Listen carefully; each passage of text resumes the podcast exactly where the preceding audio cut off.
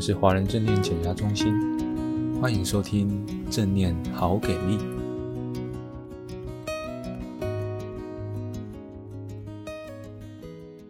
各位伙伴，大家好。呃，在前面的啊、几次的单元里面，我们有谈到善意沟通的四个要素，还记得吗？观察、感受、需要以及请求。同时啊、也提到我们也许可以常常练习啊，看看自己有什么需要，那也学习自己满足自己的需要。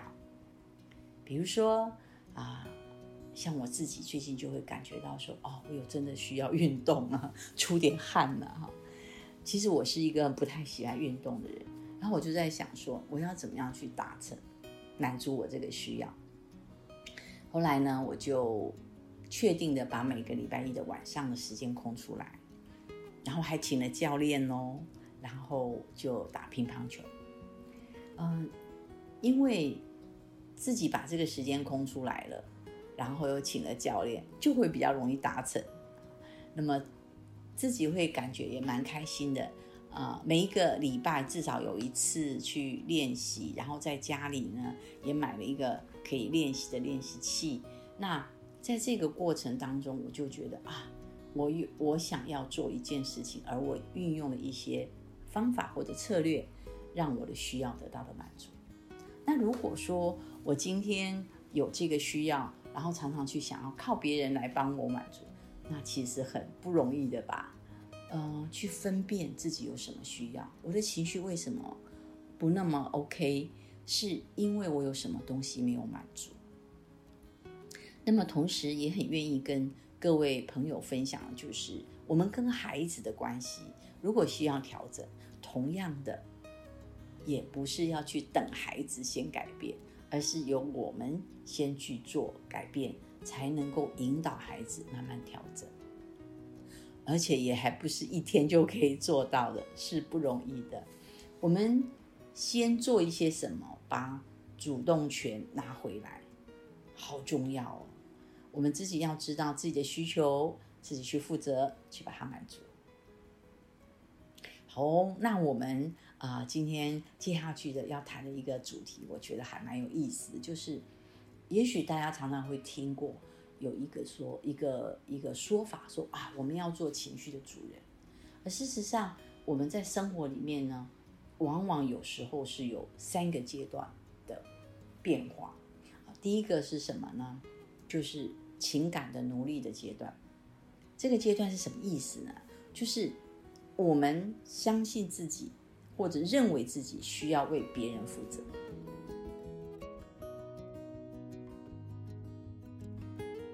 别人快不快乐，我们是有义务的。尤其是我们很多人都是因为家人啊，家人不高兴就会觉得很不安。啊，我记得啊，我年轻的时候。我的妈妈啊，常常会跟我说：“你要你要怎么做？你要怎么做？你如果不这样做，妈妈就会很生气哦，妈妈会很生气哦。”我一听到哇，妈妈会生气，妈妈会难过，妈妈为我付出这么多，我就会想：哎呀，那我要赶快改变，去符合她。可是各位可以去想想看，如果长期这样下去的时候，有时候就觉得好累，对吧？好，那我们再再来去想想看。我们一般中年的人啊，孩子很小，或者是还在这个求学阶段，爸爸妈妈可能都自己的父母或公公婆婆，很可能都已经有时候是需要我们去照顾的，会不会觉得也很累呢？如果长期下来，就会觉得是一个负担。一听到妈妈很生气，或者妈妈很难过，就在想。那我是不是要赶快改变自己，去符合他？大家可以想想看，长期这样下去的时候，有时候就很容易把亲人看成是一个负担，对不对？好，例如说，嗯，我们假设有一个人，他有个家人，好，这个家人跟他关系也许没有那么好，也许蛮好的，可是呢，因为要常常的去为他做一些服务。就会觉得是一个责任，而且呢，就没有那么真心的喜欢。长期下来呢，啊，觉得哎呀，我自己好像都失去自己，为了这个人，对不对？那在这边也想跟各位朋友分享的就是，请问另一半或者爸爸妈妈的快乐是你的责任吗？当我们觉得我必须要去负责，就会觉得好累。那反过来说，朋友们有没有想过，是他们，哦，是对方让我们好累，还是自己有一个想要负责的需要，让我们好累？也就是说，呃，有时候啊，我们自己有一个很强烈的需要，就是我认为我要负责。所以我就去做这些事情，负责这两个事情。如果觉得是我必须的时候呢，而不是选择的时候呢，那真的是一个蛮大的压力。所以我们就要自己去分辨，如果负责是我自己的需要，我要去满足他，还是部分满足他，还是要怎么做？所以有的时候呢，在第一个阶段，我们会为了我们自己的需要，不自觉地做了情感的努力，就好像说，我们为了要照顾对方，失去了自由，自由也是自己的需要。可是我又好想让人家来肯定我说，哦，肯定的需要，肯定我说我是一个负责任的人。各位可以想想看，自由、肯定。负责这些需要是冲突的时候，自己就真的不知道该怎么做了，就蛮辛苦的，对吧？第二个阶段是什么呢？我们称为面目可憎的阶段。这个阶段就会觉得说：“哎呀，我为了别人的情绪啊，负责负责别人情绪，牺牲了自己，代价太高了。哇，这日子过得好憋屈哦，觉得自己好委屈。”所以就开始恼怒、生气了，气谁呀？气别人，也气自己。甚至呢，看到别人受到更多的苦的时候，都觉得我自己都照顾不了自己的，我才不要帮你负责。好，接着又会觉得啊，这样实在是很不应该、很不妥，自己是不好的人，就不喜欢自己，感觉上有好多好多的矛盾。我在朋友的圈里面，其实看到蛮多这样的情形，就是自己一直处在一个冲突跟矛盾当中。他觉得他需要，呃，比如说他需要好好照顾小孩，接送小孩，把孩子全部都要做做的，呃，每个地方都要注意到好。可是又觉得自己好委屈哦，都没有自己的时间。以前自己都可以到处去，呃，去学一些东西，现在全部都被挡住了。那我们可以再回头，我常会跟这些妈妈分享说：“哎，那我们来想想看，你为什么要一直每天啊、这样子照顾他，那么那么的那么那么的周全，是为了什么？回到后来，还是因为是我自己会有一些什么样的需要啊？所以在这个阶段就会有一些矛盾啊、冲突啊，情绪上是非常苦的。”常常在周围是有看到这个这个阶段的朋友。那么第三阶段是什么呢？就是我们要帮助别人是出于爱，不是出于恐惧，或者是出于必须，也不是出于内疚或者是惭愧。在这个阶段呢，我们自己就会比较清楚我的需求是什么，然后我可以自由的去做选择。那有的人会说，哪有自由啊？我不可以不照顾他啊。好那么再回过来想想看，你不得不照顾他的后面自己的需要是什么？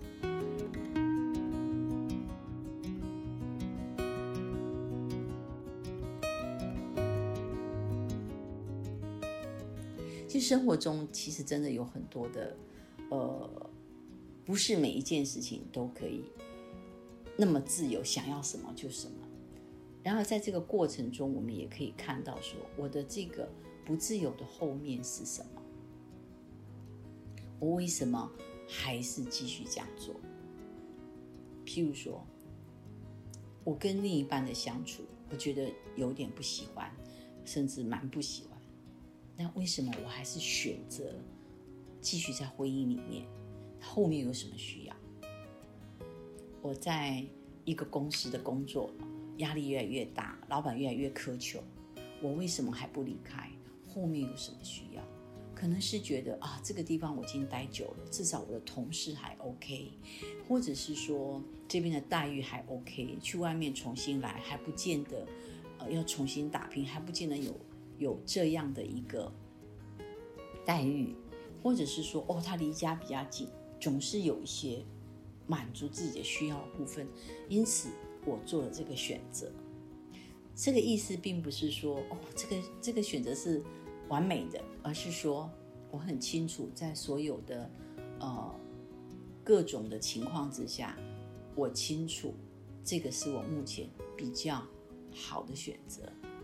那么，当清楚这样的一个前提之下，我会比较更清楚，我可以有些什么方式让自己能够比较稳定下来。所以呢，在这里我要跟各位分享的说。譬如说，当我自己知道我的需求是什么时候呢，我就比较能够做选择，然后去满足自己的需求。啊，我讲一个比较平常的，好了啊，譬如说另一半啊，他对我大声的说话，我心里会会会很很不舒服的，因为我我不太喜欢这么大声说话。啊，我有一个被支持或被理解，或者是被爱的一个这样的一个需要，所以大声的说话会让我心情不好。那我很清楚为什么，我自己清楚是因为，啊，我觉得呃没有被支持到，啊，没有被理解到。那怎么办呢？我就在想，哎，那我要怎么办？可能我就会在想，我要怎么去满足我这个需要？我我会有几个可能的选择。第一个选择，我可能会跟他告诉他说：“嗯，我希望你跟我说话的时候是可以音量不用这么大，可以可以好好的跟我说，嗯，因为我觉得这样子是比较我有一个被支持跟理解或者尊重的需要，我会告诉他。那也有可能我会跟他说，我要出去走一走。啊，通常啊，其实我最常做的事情是有两种。”一种呢，我自己会跑去客厅啊，啊泡一杯咖啡，然后呢，我就会让自己呀、啊、很开心，自己享受一个人时间，就就在客厅或者到呃房间，反正就是找一个只有一个人的地方，然后就喝我的咖啡，然后享受一个人时间。等到心情好的话，我再出出来做自己处理这件事情，或者是我会打电话给我的朋友诉苦。告诉他啊，我刚很生气啊，啊，什么事什么事什么事这样子，讲个十分钟以后就觉得啊，心情好多了，然后我才有空间在听对方能够说什么。所以各位不要忘记哦，能够有一两个完全安全讲话的朋友是非常重要。所以当我的心情平稳以后呢，再找时间跟对方表达心里的感受。这些都是我可能的选择，也希望朋友可以想想看啊。通常我是在第一个阶段，还是第二个阶段，还是第三个阶段呢？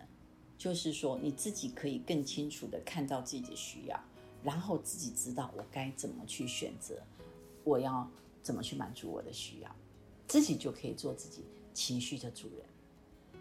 说实在的，在我们的生活里面有这么多。呃，大大小小不同的压力，不同的刺激，我要怎么样让自己能够成为自己情绪的主人？它是不是一件很容易的事情？但经过今天跟各位分享，各位也可以稍微分辨一下，我是在哪一个阶段。那啊、今天的分享呢，谈到在非暴力沟通里面很重要的一个环节，就是需要看到自己的需要。然后让自己更有弹性的选择不同的方法来满足自己的需要，比较能够让自己的情绪得到一些的安稳跟满足。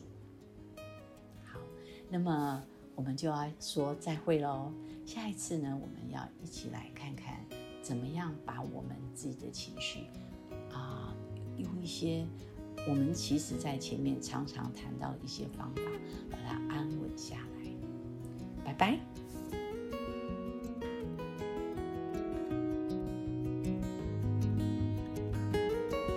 Hello，各位听众朋友，大家好，我是这个频道的小编阿杰。